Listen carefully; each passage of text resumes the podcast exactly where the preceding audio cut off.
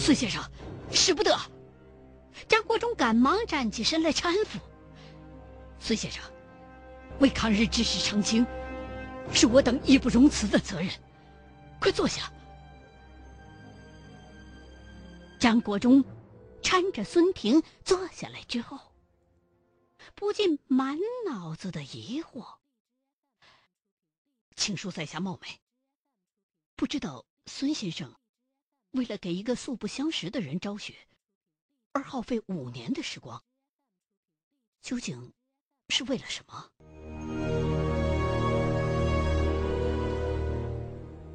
云灵子，也就是丁瑞宗，其实是我的阿公；丁建邦，其实就是我的父亲孙启林；丁瑞奇。是我的祖父，我父亲就是被阿公抚养成人的。这张国忠彻底懵了，这怎么连姓都不一样啊？孙先生，我被你说糊涂了。张亮角，你还记不记得我最开始所说的？丁一，只不过。是一个亏名。记得？莫非丁一先生本来是姓孙？正是。我太爷丁一，本名叫孙小晨。按照他所遵守的师门规矩，子女在十五岁之前是不能姓回本姓的。但是。我的太爷丁一死得太突然了，没有来得及说这件事儿，甚至连太奶和祖父丁瑞奇都不知道。后来，阿公云灵子去常家营破炼尸窑的时候，从以前自己家住的房檐下面翻出一封太爷的亲笔信，才知道了自己的真姓竟然是姓孙。但是。后来，由于战乱，阿公和我祖父之间联系很少，所以，我祖父也不知道。直到后来，我的父亲被阿公抚养的时候，才知道了这件事儿。为了让张长教你有一个客观的印象，所以，我一直没有提及这件事儿，还希望你能理解。说完这，孙婷长长的叹了一口气，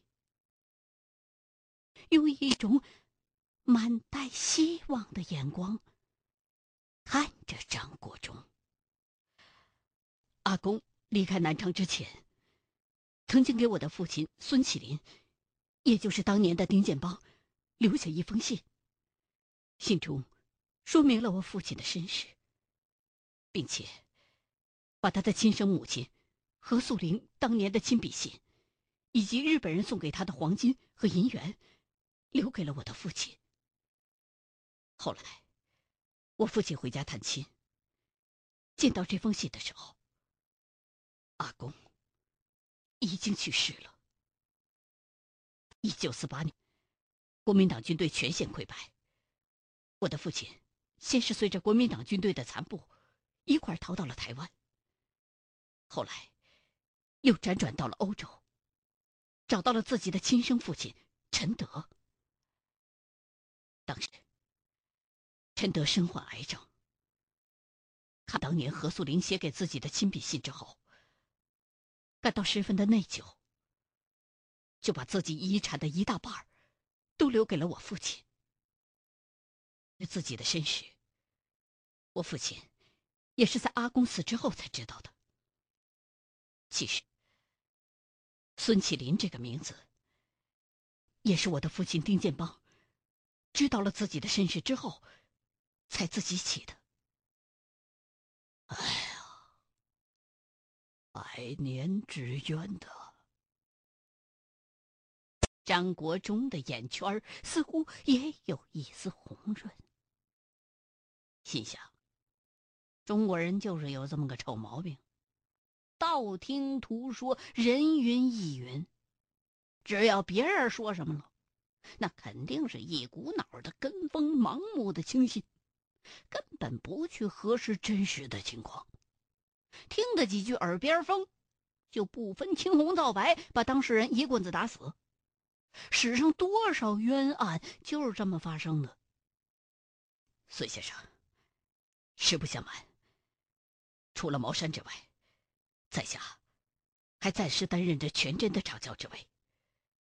如果你的话有真凭实据的话，我愿以两教掌教之身，为云灵子前辈昭雪，至少尽己所能。有，有啊，当然有。这里是阿公在去中条山之前写给沈方卓真人的密信，还有，这是阿公留给我父亲的信。这个是我去日本。走访田中千户的时候的录音带，还有田中千户的谢罪书和亲笔信，这些都应该可以当证据。孙婷满带着感激握住了张国忠的手。多谢张长教。老刘头在旁边清了清嗓子，觉得说正事儿的时候到了。国忠啊！难道你就不关心这些宝贝的下落？师兄，那些都是身外之物。我觉得现在应该着手给云灵子前辈证明啊。张国忠是热血青年，听孙婷一说云灵子的事迹，早就把什么兰亭序之类的事忘得一干二净了。放屁！老刘头不干了。中国人的宝贝怎么能在日本人手里边放着？咱得把它拿回来。此话怎讲？莫非去日本偷？在老刘头跟前儿，张国忠永远像个孩子一样。张大教，那些东西其实不在日本，包括你有兴趣的《兰亭序》，也不在那儿。见张国忠这个掌教愿意为云灵子出头，孙婷的劲头也上来了。张大教，你知道山下凤文这个人吗？山下凤文。张国忠摇摇头。我只知道山本五十六。孙婷就告诉张国忠，山下凤文。是二战时期日本东南亚战区最高司令长官，是二战时期的甲级战犯，被称为“马来之虎”。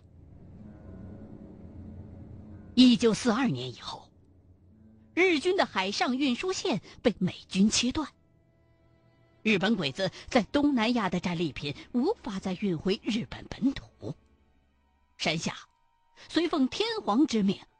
将日军从整个东南亚搜来的财宝，都藏在了柬埔寨和缅甸两国境内。这一行动被称为“金百合计划”。而当时参与中条山战役的日军第三十三师团，在中条山战役失败之后，即被调入缅甸。直接交由山下凤文指挥。为了讨好自己的顶头上司，三十三师团的师团长樱井醒三，就把从中条山李嗣源的墓中盗得的稀世珍宝《兰亭序真迹》，以及其他无数的珍宝一块献给了山下凤文司令。这些宝贝，也被山下。同其他的战利品一样，藏在了位于缅甸境内的藏宝之处。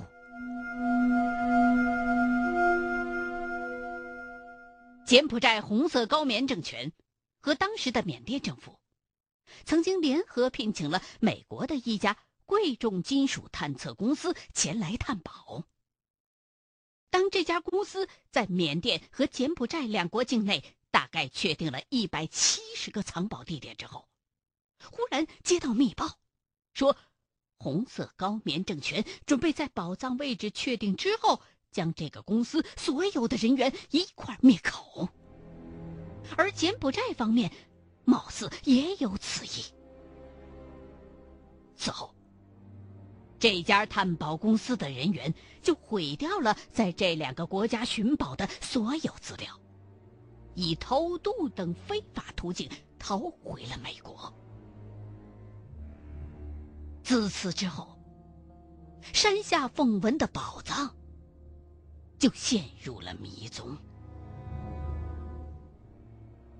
红色高棉政权倒台之后，柬埔寨和缅甸两个国家的官方又各自聘请了大批的国外探宝公司前来探宝。然而，奇怪的是，两国境内可能藏有宝藏的地方，比如学校、教堂、二战时的日军军营、防空洞。当这些目标几乎被挖了个遍，可是山下凤文的宝藏就如同人间蒸发了一般，再也没有显露出半点线索。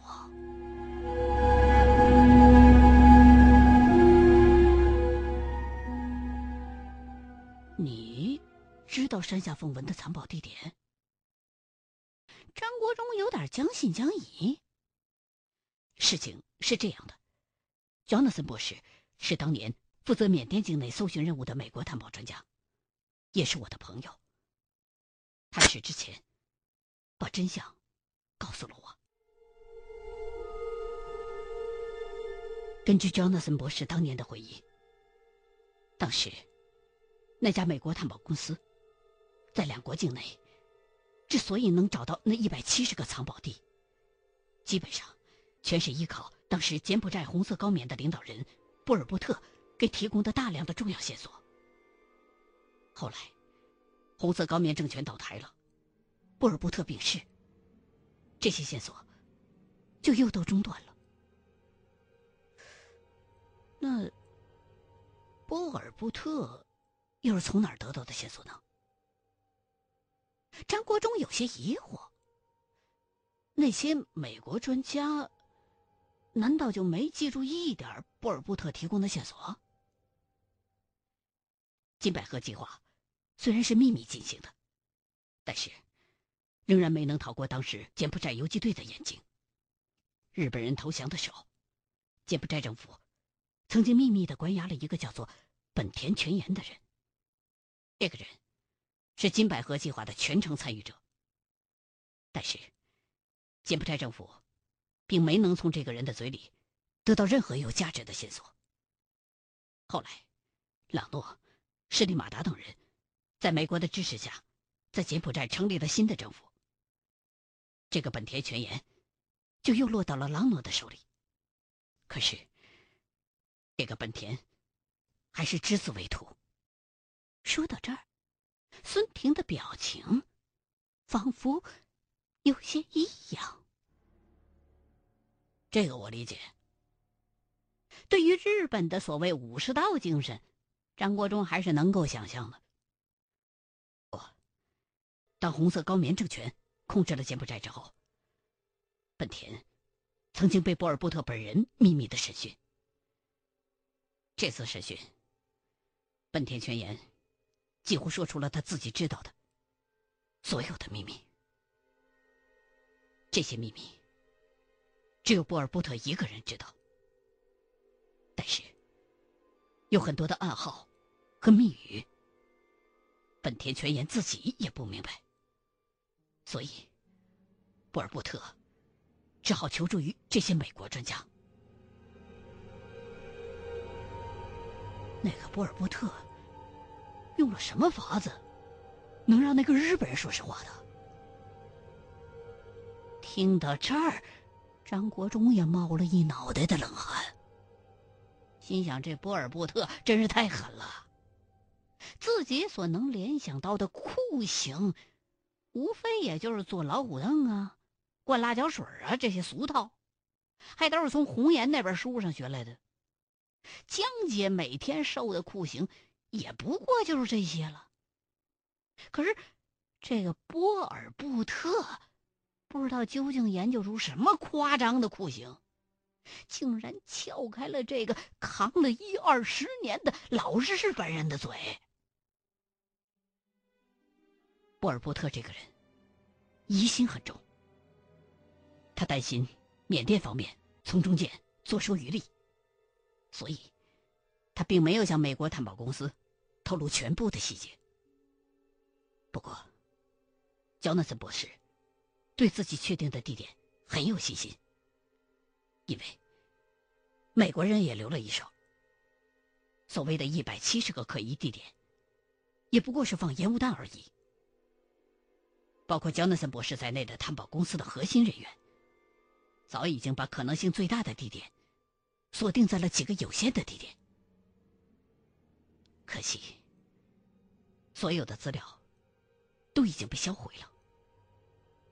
能活着逃回美国的专家也寥寥无几。乔纳森博士临死之前告诉我的地点，是他所能回忆起来的，当时专家们公认的可能性最大的地点，所以。我才会冒险前往。孙少爷的缅甸之行，可以说是我的心声了。一直没有说话的艾尔逊搭了腔，也不管张国忠是否反应的过来，一股脑的就把自己如何被骗入缅甸，又如何被孙婷救出来的经历说了一番。哦，张国忠听了个稀里糊涂的。不过，多少对这个艾尔逊有了新的认知。原来你是缉毒警啊！幸会幸会。哎呀，行了行了，说到这儿也差不多该明白了。老刘头觉得时机这时候差不多已经够劲儿了，就开始忽悠张国忠入伙。咱们呢，先去吃点东西吧。不过。国忠啊，有一点我得跟你说，师兄，你说。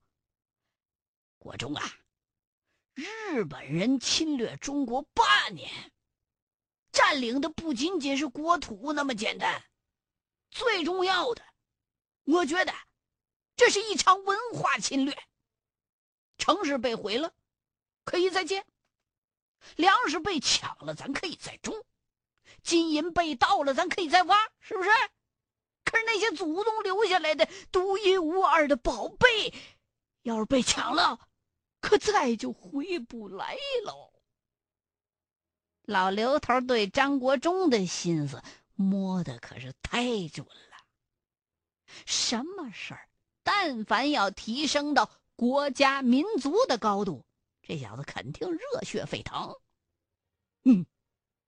张国忠听完，眼睛里边都有点瞪出血丝儿来了，一只手攥成拳头，哐的一下子就锤在桌子上，差点把茶碗都震翻了。